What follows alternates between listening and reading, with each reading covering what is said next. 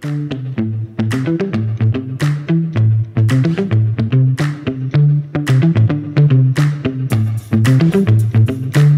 familia de Grupo Unidad. Mi nombre es Paola Cortés y soy pastora de Grupo Unidad Presidentes aquí en Tijuana. Tengo el honor de celebrar con ustedes estos 40 años de hacer iglesia, donde hemos sido testigos de vidas y familias restauradas. Quiero honrar la vida de nuestros pastores Juan y Gaby, Fermín, el señor Don Fermín y la pastora Delma, que han sido pilares, ejemplo e inspiración para nuestras vidas. Dios siga bendiciendo esta obra y sabemos y estamos seguros que lo mejor está por venir. Dios los bendice.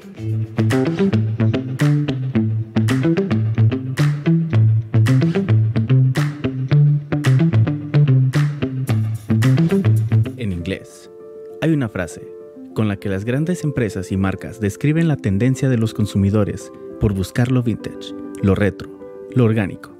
Back to basics. Parece que todos experimentamos una curiosa sed por el origen, por lo básico. Pero ¿qué es lo básico? Somos habitantes de un planeta, de un país, de una casa. La palabra habitante se describe como seres que se ubican en un espacio en el que viven. La vida es también una construcción en proceso, la cual vamos construyendo todos los días con nuestras decisiones y acciones. Pero así como una casa es solo la parte visible de la evolución de una fuerte construcción que la sostiene, la manera en que vivimos y que todos ven se sostiene también sobre lo básico, los fundamentos. Nosotros somos el templo de Dios, pero ¿cuál es el cimiento de esta casa a la que llamamos vida? Pablo explica que el fundamento es Cristo, pero también habla de la necesidad de permanecer edificado sobre el fundamento para recibir la recompensa. Esto deja notar que podríamos equivocarnos de cimiento. ¿Sobre qué edificó Jesús su iglesia? Sobre la convicción en él. Jesús dijo, si me amas, obedece mis mandamientos. De modo que en los cimientos está la fe y su palabra, los fundamentos.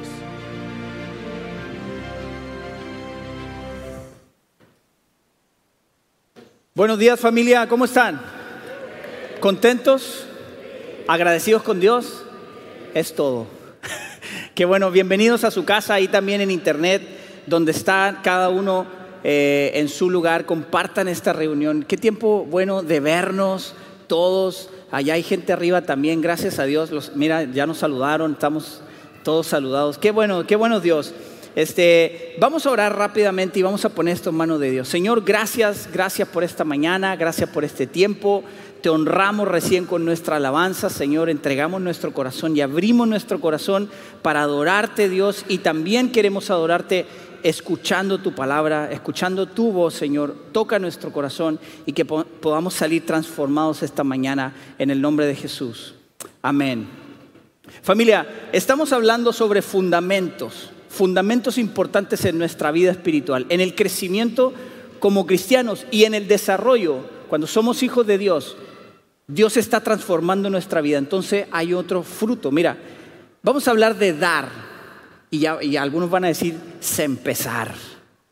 Cuando hablamos de dar, ¿no? Pero vamos a hablar lo importante y el fundamento de dar. Mira lo que dice el diccionario.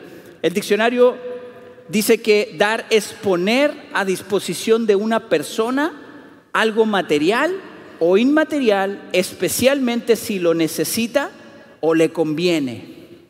Eso dice el diccionario. Y quiero hacer una encuesta aquí. Ahora sí me van a ayudar y van a, responder, incluso los que están en su casa.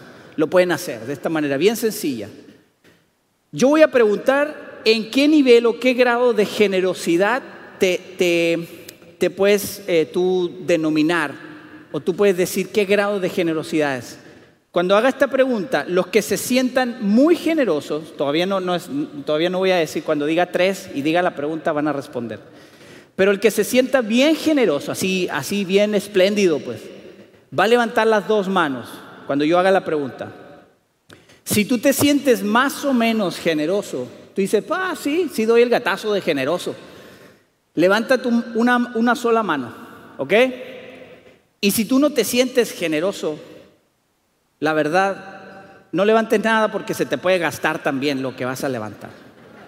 Entonces, ahí en tu casa también, si, si, estás en internet, pon las dos manitos cuando yo haga la pregunta, una o de plano no pongas nada. Ok, entonces ahí va la pregunta. ¿En qué grado de generosidad te consideras? Ahora sí respondan y levanten sus manos de acuerdo a lo que, a lo que hay en su corazón, la verdad. Acuérdense que los mentirosos no entran al reino de los cielos. Ok, mira, veo, veo mucha, mucha gente muy espléndida, ¿eh? Hay otros que, ok.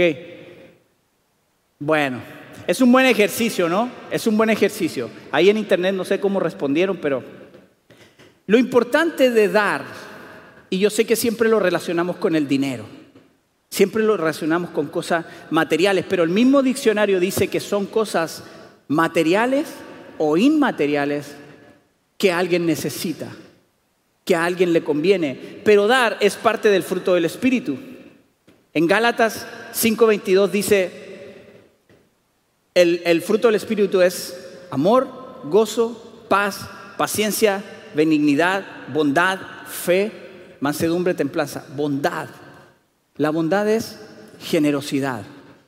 Entonces cuando nosotros somos guiados por el Espíritu Santo, en nosotros debe haber generosidad. No es tal vez, debe haber generosidad. Y cuando hablamos, le digo, cuando hablamos de dar, en general se relaciona con dinero, sobre todo cuando hablamos en la iglesia, es que diezmos y ofrendas, ¿no? Y encasillamos siempre el dar en la iglesia en diezmos y ofrendas. Siempre nos vamos por ahí. Pero la verdad es que Dios está viendo más allá del simple hecho o del hecho de dar, de que tú puedes hacer y puedes entregar algo. Una cosa es dar y otra cosa es entregar nada más, ¿no? estoy entregando, estoy... Puede, hay, hay mucho más profundo, pero nunca, pero ¿cuánto más debería dar? Esa sería la pregunta que deberíamos hacer. Mira, hay un estudio, el año 2020, la Universidad de, Zurich hizo un estudio que dice que la, que la generosidad,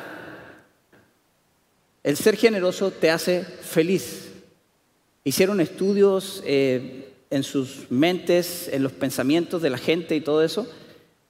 Y el estudio dice, el resultado sugiere que el solo hecho de pensar o imaginar en dar dinero o algo a alguien, independiente de la, de la cantidad, produce una sensación de bienestar. Muchas veces cuando hablamos de dar, perdón, Muchas veces cuando hablamos de dar, la primera impresión o la primera sensación para nosotros o la primera pregunta, ¿qué es? Cuando se nos habla de dar o cuando vemos, incluso, mira, voy a, ir más allá. Cuando hay una necesidad, cuando nosotros estamos viendo una necesidad, ¿qué es lo primero que viene en nuestro corazón? ¿Cuánto tengo? ¿No? Si estoy equivocado me dicen. ¿Cuál es la primera sensación que viene a nosotros? El primer pensamiento es, ¿cuánto tengo? ¿Qué son las cosas que me faltan?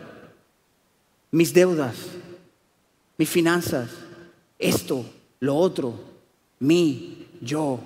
Cuando vemos una necesidad, ni siquiera estoy hablando del dinero, a veces es tiempo, a veces son otras cosas.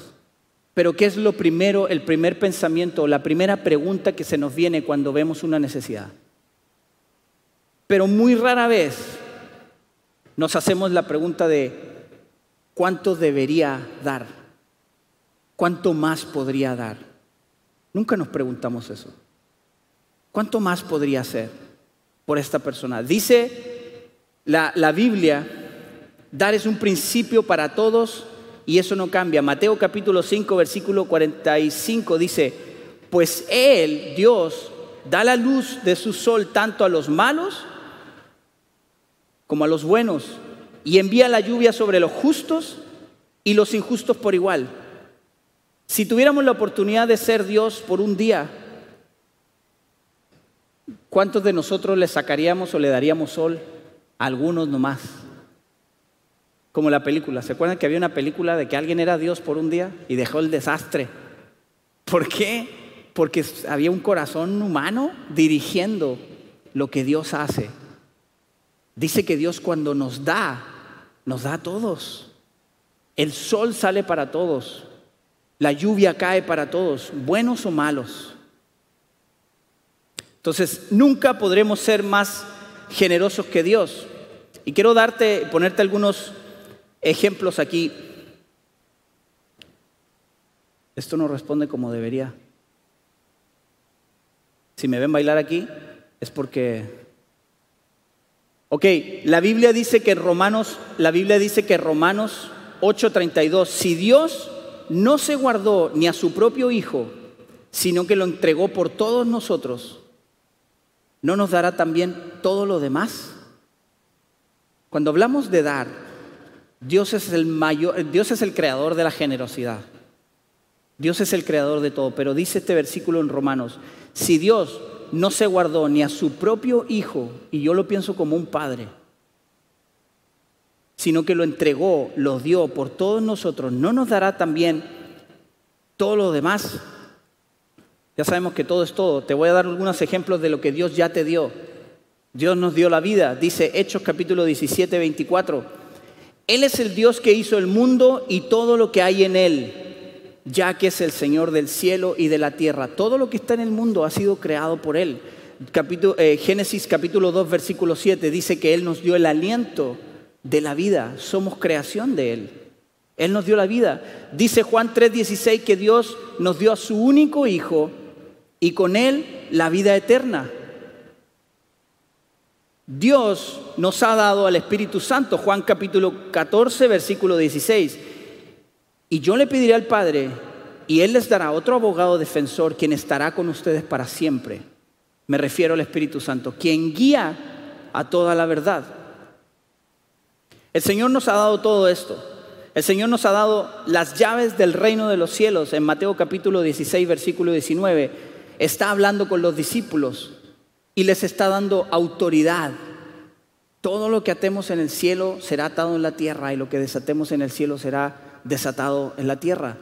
Dios nos ha dado autoridad. Dios nos da agua viva. Acabamos de cantar eso, familia. Acabamos de declarar eso con nuestra boca. Juan 4, 14. Pero todos los que beban del agua que yo doy no tendrán sed jamás. Y si se fijan, todo esto que Dios nos está dando, Efesios capítulo 1 nos dice que Él nos da herencia y paternidad. Si quieres saber todo lo que tienes en Dios, lee en tu casa Efesios capítulo 1.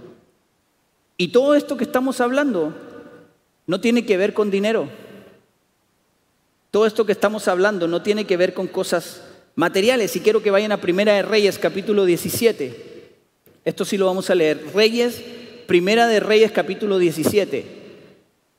Nos relata al profeta Elías. Elías venía de un desierto, venía de ser alimentado por cuervos. A mí me impresiona que Dios usaba animales que son animales que en vez de traerte comida, pues se la llevan, ¿no? Los, cuervos, los cuervos se llevan la comida. Bueno, el Señor alimentó a sus profetas, a sus hijos, a través incluso de un cuervo. Bueno, pasó esta situación con Elías y luego en el versículo 8, vamos a leer, dice, luego el Señor dijo a Elías, vete a vivir a la aldea de Sarepta, que está cerca de la ciudad de Sidón. Yo le he ordenado a una viuda de allí que te alimente. Elías se dirigió a Sarepta y cuando llegó a las puertas del pueblo vio a una viuda juntando leña y le dijo, por favor, ¿podrías traerme un poco de agua en una taza?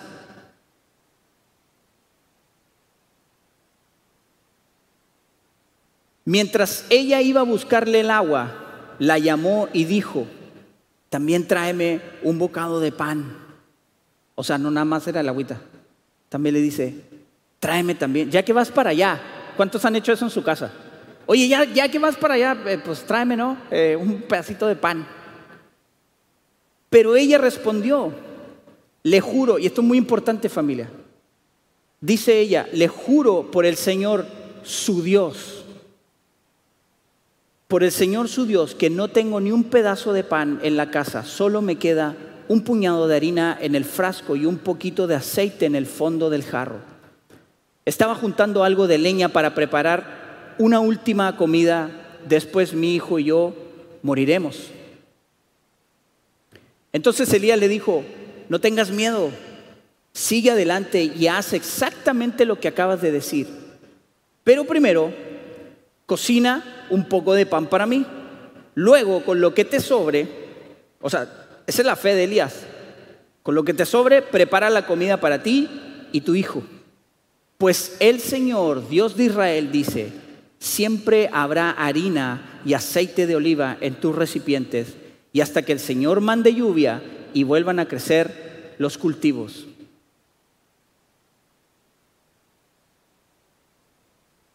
Sí. Perdón. Entonces, vamos a volvernos aquí a primera, primera de Reyes. Estamos en Primera de Reyes. No se pierdan familia, no se pierdan. Así que dice, así que ella hizo lo que Elías le dijo. Hizo lo que ella, ella, su familia y Elías comieron durante muchos días. Siempre había suficiente harina y aceite de oliva en los recipientes, tal y como el Señor lo había prometido por medio de Elías. La palabra de Dios y la voz de Dios en el Antiguo Testamento venía a través de los profetas. La palabra de Dios a nosotros ahorita es la Biblia, es la voz de Dios. Escuchamos esta palabra que escuchó esta mujer, que si se fijan, estaba pasando por una situación difícil. Era viuda, acababa de, perder a su esposo, a lo mejor el sustento de su hogar. Vivía sola con su hijo, tenía pocos recursos. Dice, ¿sabes qué? Eh, no puedo estar peor. Estoy con mi hijo y solo la comida, la poca comida que me queda es para hacer esta comida y se acabó. Ya estaba dispuesta su vida a morir. Pero aquí hay algo muy interesante. La mujer dice, su Dios, le juro por su Dios, no era el Dios de ella. Ella no tenía su fe puesta en Dios. Ella reconoció al Dios de Elías. Por eso volvemos a la palabra, Dios hace que el sol salga para buenos y malos, cuando somos obedientes, cuando buscamos y hacemos y vamos a los principios que Él declaró y destinó para nosotros. Ella escuchó la voz de Dios a través del profeta y fue obediente. ¿Cuál fue la consecuencia? Hubo alimento en su casa. Más adelante vemos que tiene una situación con su hijo, su hijo es sanado. Esta mujer que no consideraba a Dios como su Dios, proveyó, ¿por qué? Por la obediencia de ella. Porque ella vio una necesidad y ella suplió en obediencia la necesidad de alguien. ¿Y qué pasó? Hubo bendición en su vida, hubo bendición en su casa, hubo provisión. Marcos capítulo 12, versículo 41 dice, Jesús se sentó cerca de la caja de las ofrendas del templo. Jesús estaba mirando quién, echaba y cuánto echaba. Y observó mientras la gente depositaba su dinero. Muchos ricos echaban grandes cantidades. Entonces llegó una viuda pobre y echó dos monedas pequeñas. Jesús llamó a sus discípulos y les dijo, les digo la verdad, esta viuda pobre ha dado más que todos los demás que ofrendan pues ellos dieron una mínima parte de lo que les sobraba, ni el redondeo dieron, imagínense. Dice, pero ella, con lo pobre que es, dio todo lo que tenía para vivir. Esta mujer, viuda también, que a lo mejor todo el sustento ya que le quedaban eran esas dos monedas.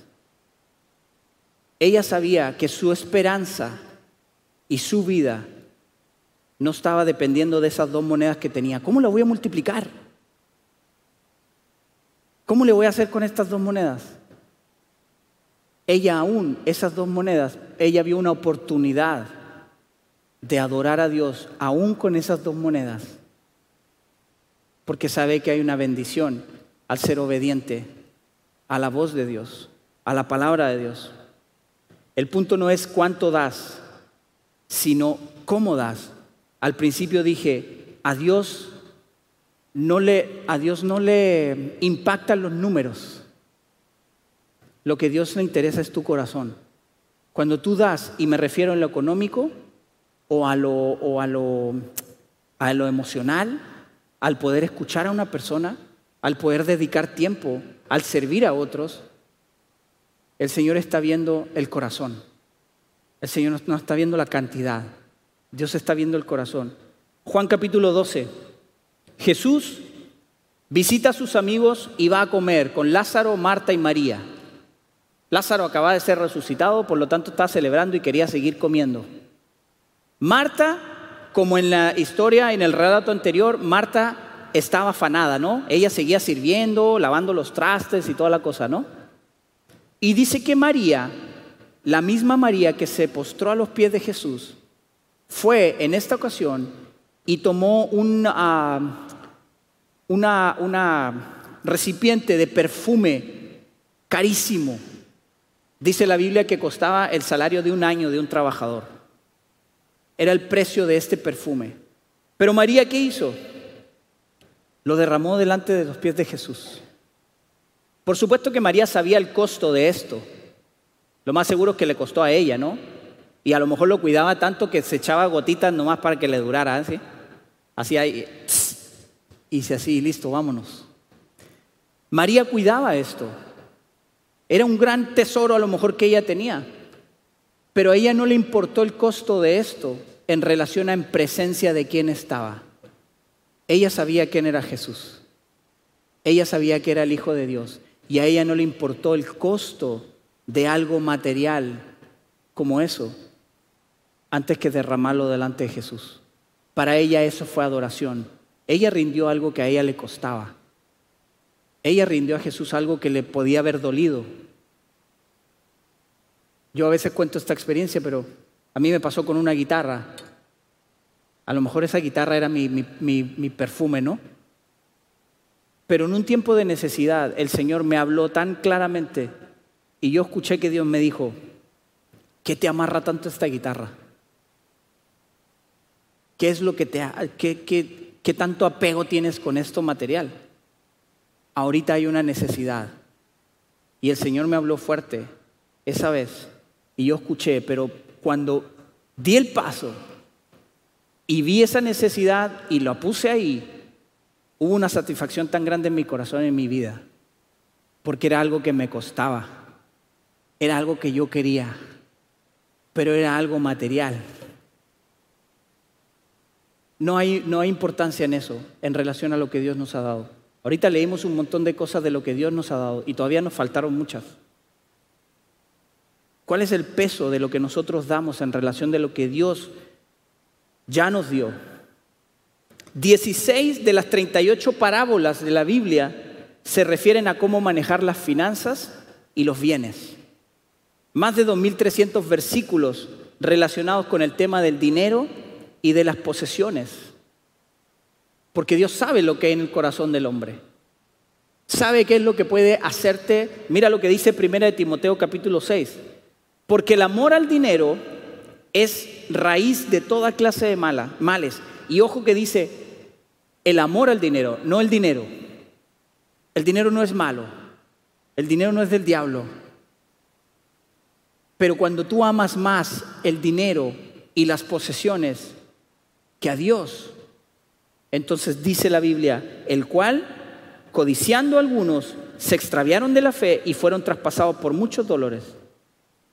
Cuando tú amas lo material más que a Dios, fácilmente vas a perder tu fe.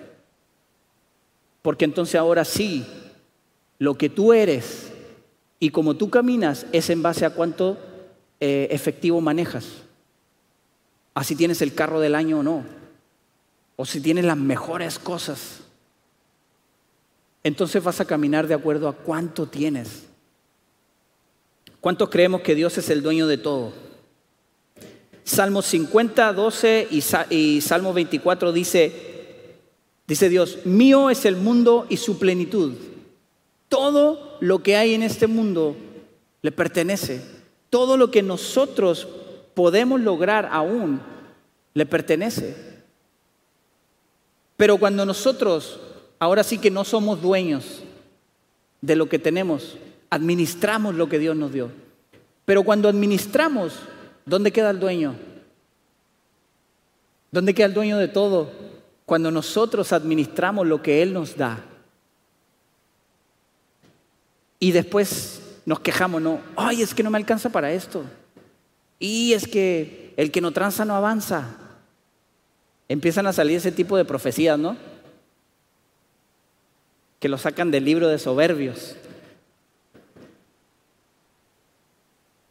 Empiezan a hacer todas esas cosas. ¿Por qué? Porque no, no es que Dios nos suple, es que administramos fuera de estos principios familiares.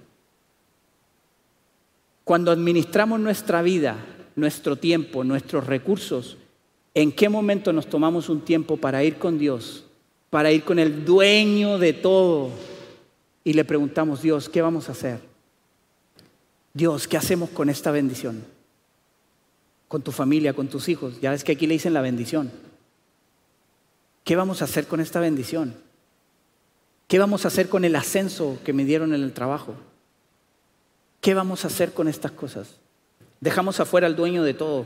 Malaquías capítulo 3, versículo 10 dice, traigan todos los diezmos al depósito del templo para que haya suficiente comida en mi casa.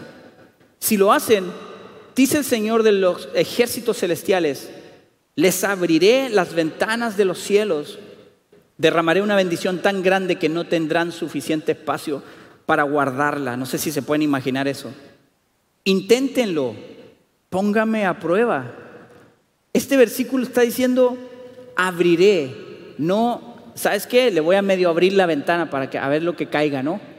No, el Señor dice que si nosotros somos obedientes en nuestra administración, Él va a abrir las ventanas de los cielos y no va a haber ni dónde guardar la bendición que Dios nos, nos, dará. Y luego dice, derramaré, no rociaré. Rociada es la que le dan aquí adentro en la entrada, ¿no? Cuando entra. Eso es rociar. Dice la Biblia que Él derramará su bendición sobre nosotros. Eso, eso es impresionante. Entonces, mucho declaramos la palabra, pero no caminamos en la palabra. No avanzamos en la palabra. Dice, póngame a prueba. Lucas capítulo 6, versículo 37 dice, den y recibirán. Lo que den a otros les será devuelto por completo apretado, sacudido, para que haya lugar para más, desbordante y derramado sobre el regazo. La cantidad que den determinará la cantidad que recibirán a cambio. O sea, cuando somos obedientes,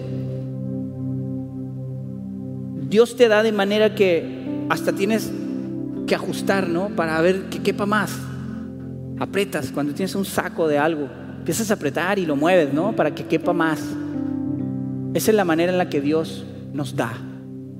Cuando nosotros somos obedientes y dirigimos nuestra vida y administramos nuestra vida de acuerdo al principio y el fundamento de dar, de acuerdo a lo que Él leímos en Mateo en el principio. Si Dios no se guardó ni a su Hijo, Dios no se guardó ni a su Hijo, ¿por qué no puede darnos todas las otras cosas? Decimos muchas cosas, pero no caminamos en esas cosas. Gálatas 5, cuando habla del fruto del Espíritu, antes de hablar del fruto del Espíritu, menciona que hay dos fuerzas en nuestra vida que están luchando constantemente. La carne, la naturaleza pecaminosa y la nueva vida espiritual que tenemos. Es una lucha y yo lo reconozco porque yo creo que todos la tenemos. Todos tenemos esas luchas. Todos luchamos diario con pensamientos de carne, con pensamientos de, oh, estoy viendo una necesidad y, sí, espérame, me va a alcanzar. Eh, es que si hago esto, si hay una necesidad, la Biblia nos dice, suple, da, porque eso que tú das, el Señor te lo va a dar completo. El Señor va a recompensar tu corazón con eso. Es bueno recibir cuando damos, pero ¿para qué recibimos más? Dice 2 de Corintios, capítulo 9, versículo 8 al 11. Dice, cada uno debe decidir en su corazón cuánto dar y no den de mala gana ni bajo presión, porque Dios ama a la persona que da con alegría. Y Dios proveerá con generosidad todo lo que necesiten Entonces, siempre tendrán todo lo necesario y habrá bastante de sobra. ¿Para qué? No los escuché. Para compartir con otros. Cuando recibimos, qué chido recibir. Qué bueno que Dios me bendice. Qué bueno que Dios nos ha dado esto. Sí, recuerda que cuando Dios te da es para que puedas bendecir más. Es para que puedas dar más. Dicen Deuteronomio en la Biblia también, cuando Dios te bendiga, no te olvides de Dios.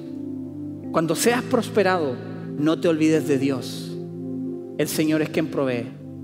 Dios es el que provee en nuestra vida, en nuestro corazón.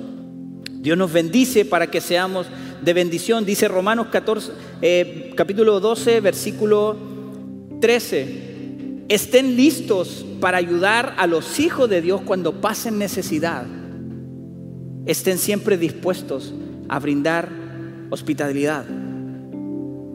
Yo crecí en una casa muy hospitalaria, tan hospitalaria que a veces decía, ay, mi casa siempre está con gente, mi casa siempre está llena.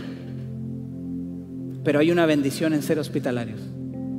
Hay una provisión de Dios impresionante cuando tú eres hospitalario, cuando tú das en la necesidad. Dice Efesios capítulo 4, 28 si eres ladrón, aquí al saco al que le quede. ¿eh? Si eres ladrón, deja de robar. En cambio, usa tus manos en un buen trabajo digno y luego comparte generosamente con los que tienen necesidad. Lo que Dios nos da es para dar.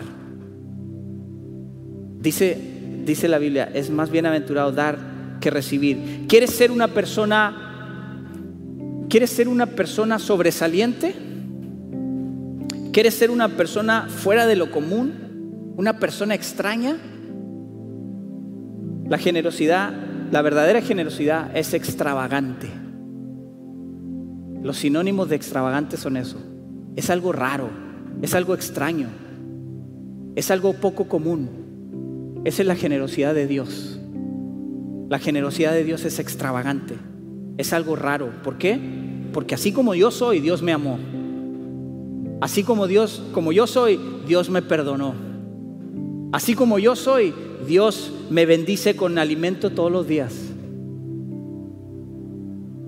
Yo pasé situaciones difíciles cuando recién llegué aquí a México.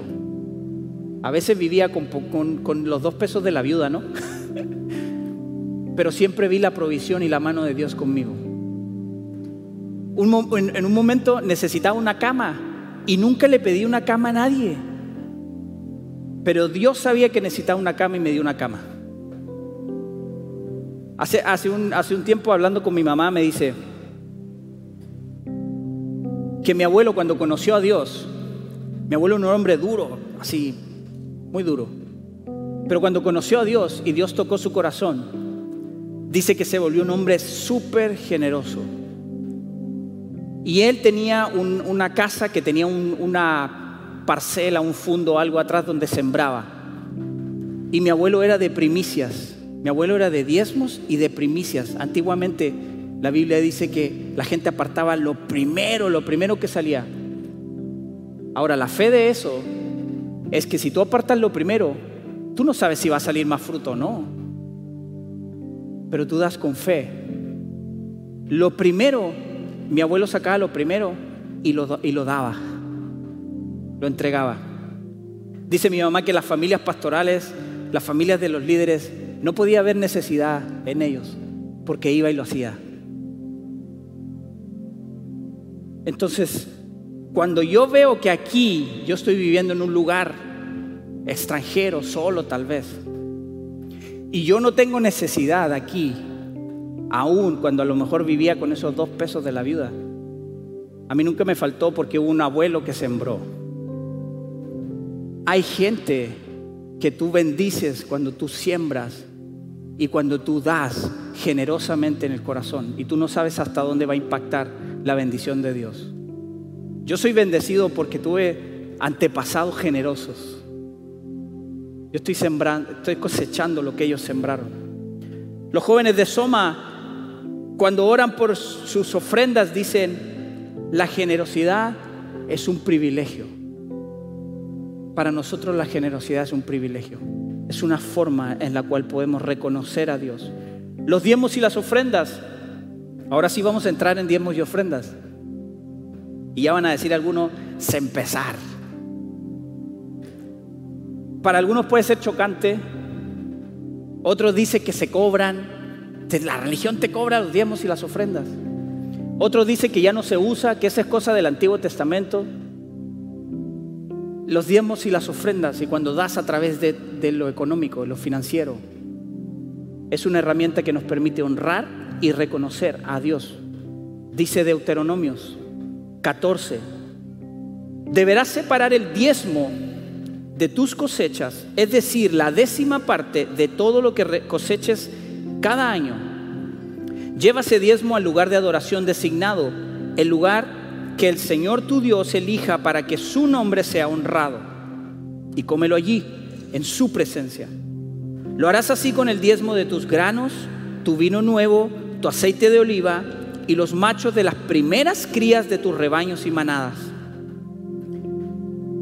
Esta práctica te enseñará a temer siempre al Señor tu Dios.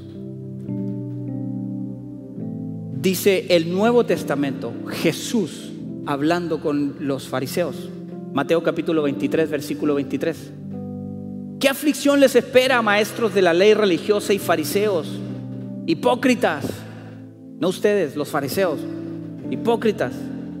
Pues se cuidan de dar el diezmo sobre el más mínimo ingreso de sus jardines de hierbas, pero pasan por alto los aspectos más importantes de la ley.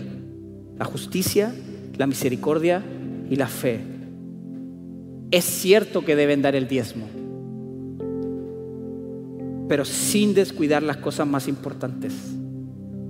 La misericordia, la fe y la justicia. Muchas veces venimos y sí, ah, sí voy a pagar el diezmo ya. Pero en mi vida no hay misericordia. Pero en mi vida no hay justicia. En mi vida no hay fe. Dice, te lavas las manos simplemente dando. Pero volvemos al inicio, a Dios no le interesa cuánto das, sino cómo das.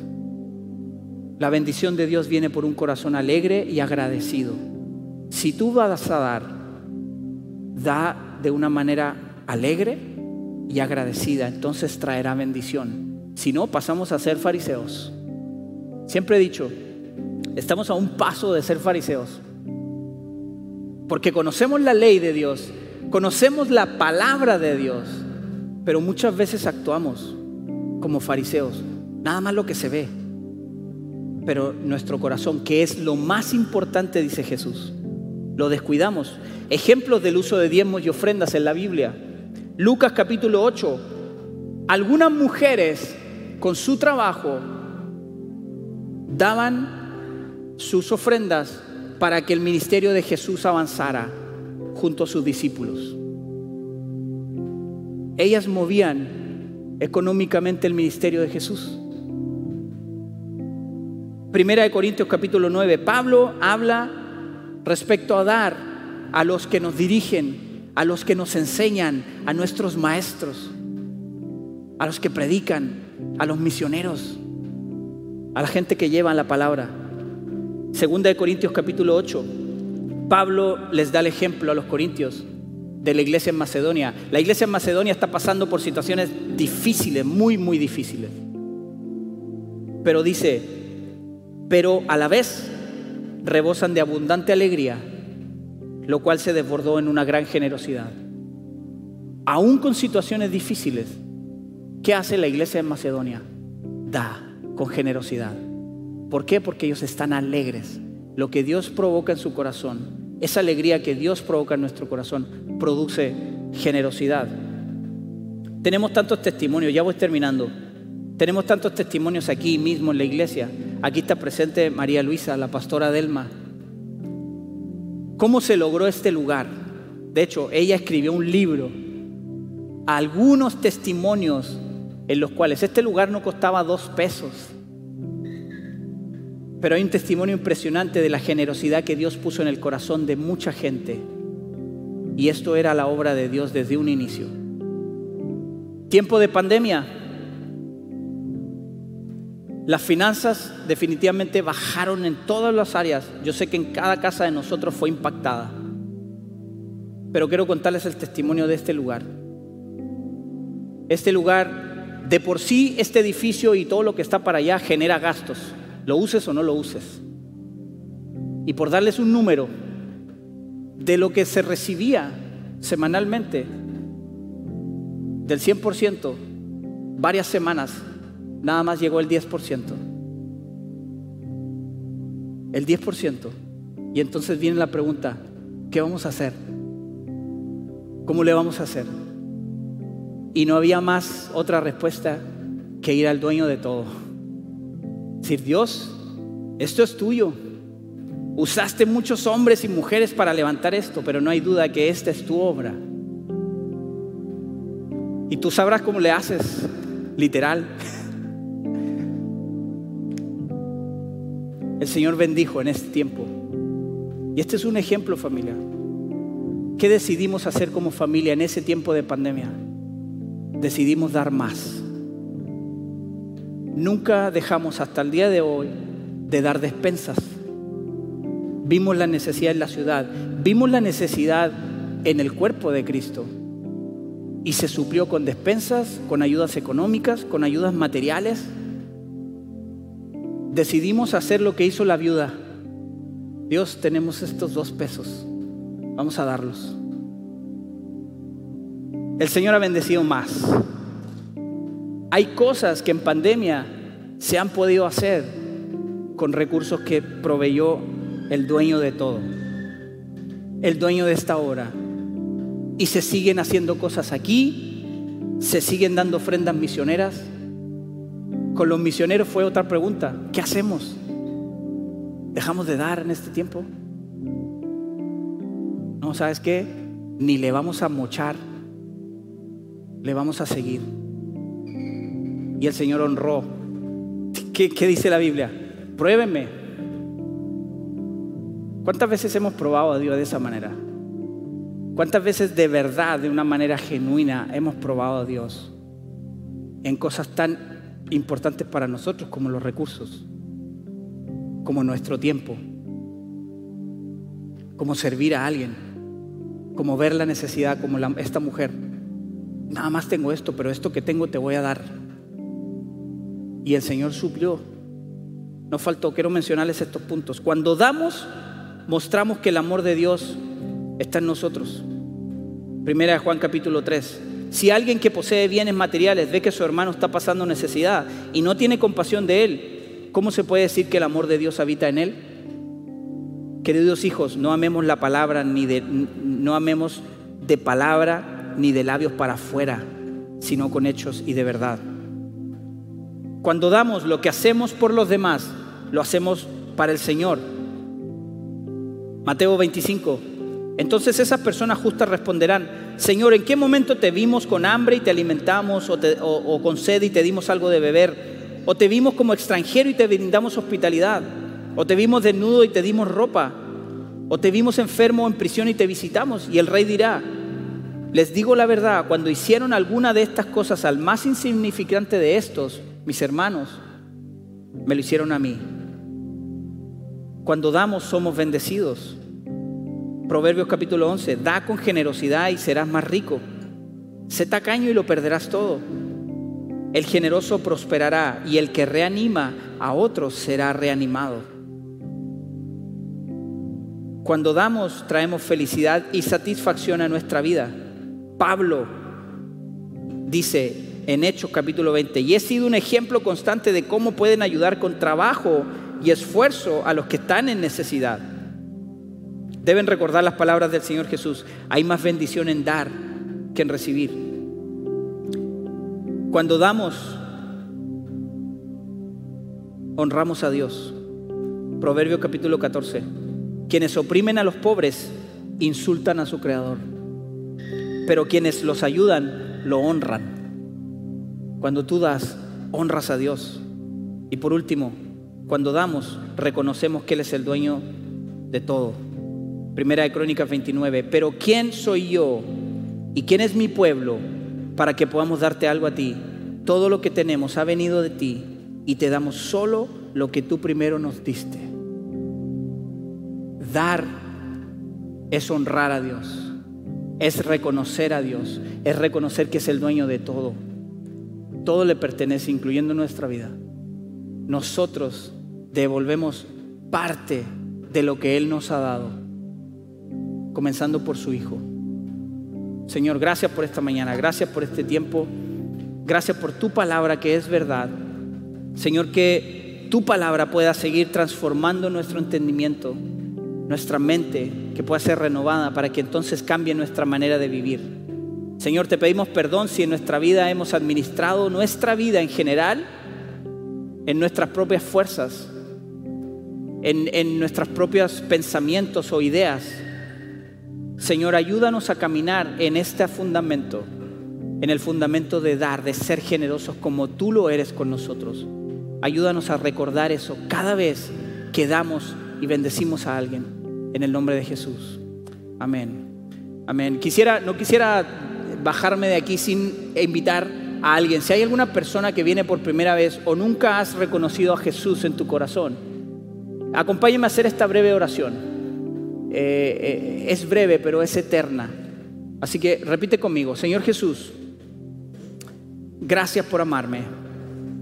Esta mañana reconozco que soy pecador, pero también reconozco y declaro que tú viniste a morir por mí y a limpiar mis pecados.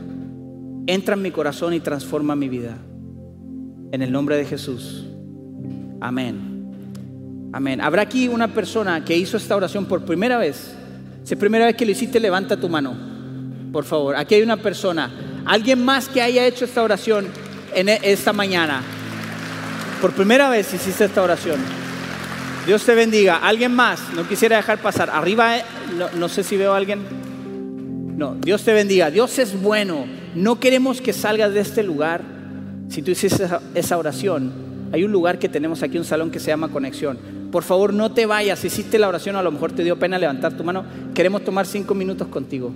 Darte un regalo nada más, pero sobre todo hacer amistad y que sepas que esta es tu casa, esta es tu familia que Dios ha puesto. Si estás en internet también, ah, pone ahí acepto. Nada más escribe acepto. Nosotros nos vamos a poner en contacto contigo. Queremos hacer familia, queremos ser familia, lo que Dios nos ha dado. Así que familia, con esta alegría y después de todo lo que Dios nos ha hablado esta mañana. Vamos a orar por nuestros diezmos y ofrendas. Vamos a reconocer a Dios, a orar, orar. Creo que hemos hablado mucho ahorita de dar. Y sí, ahorita lo vamos a hacer por medio de diezmos y ofrendas. Y que Dios bendiga esto y multiplique y que su reino se establezca donde Él quiera llevar y que nosotros podamos ser un instrumento. Ahí donde estás, ora conmigo. Señor, gracias. Te honramos y te reconocemos en nuestra vida, en todo lo que hacemos, Señor te honramos y te reconocemos a través de esto que entregamos.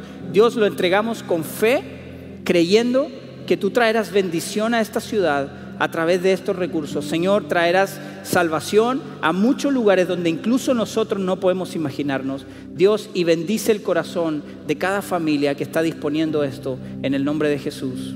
Amén, amén. Qué bueno Dios, familia en internet. Nos despedimos de ustedes, pero se quedan ahí con sus eh, hosting, ¿tienen alguna indicación para ustedes? Dios los bendiga.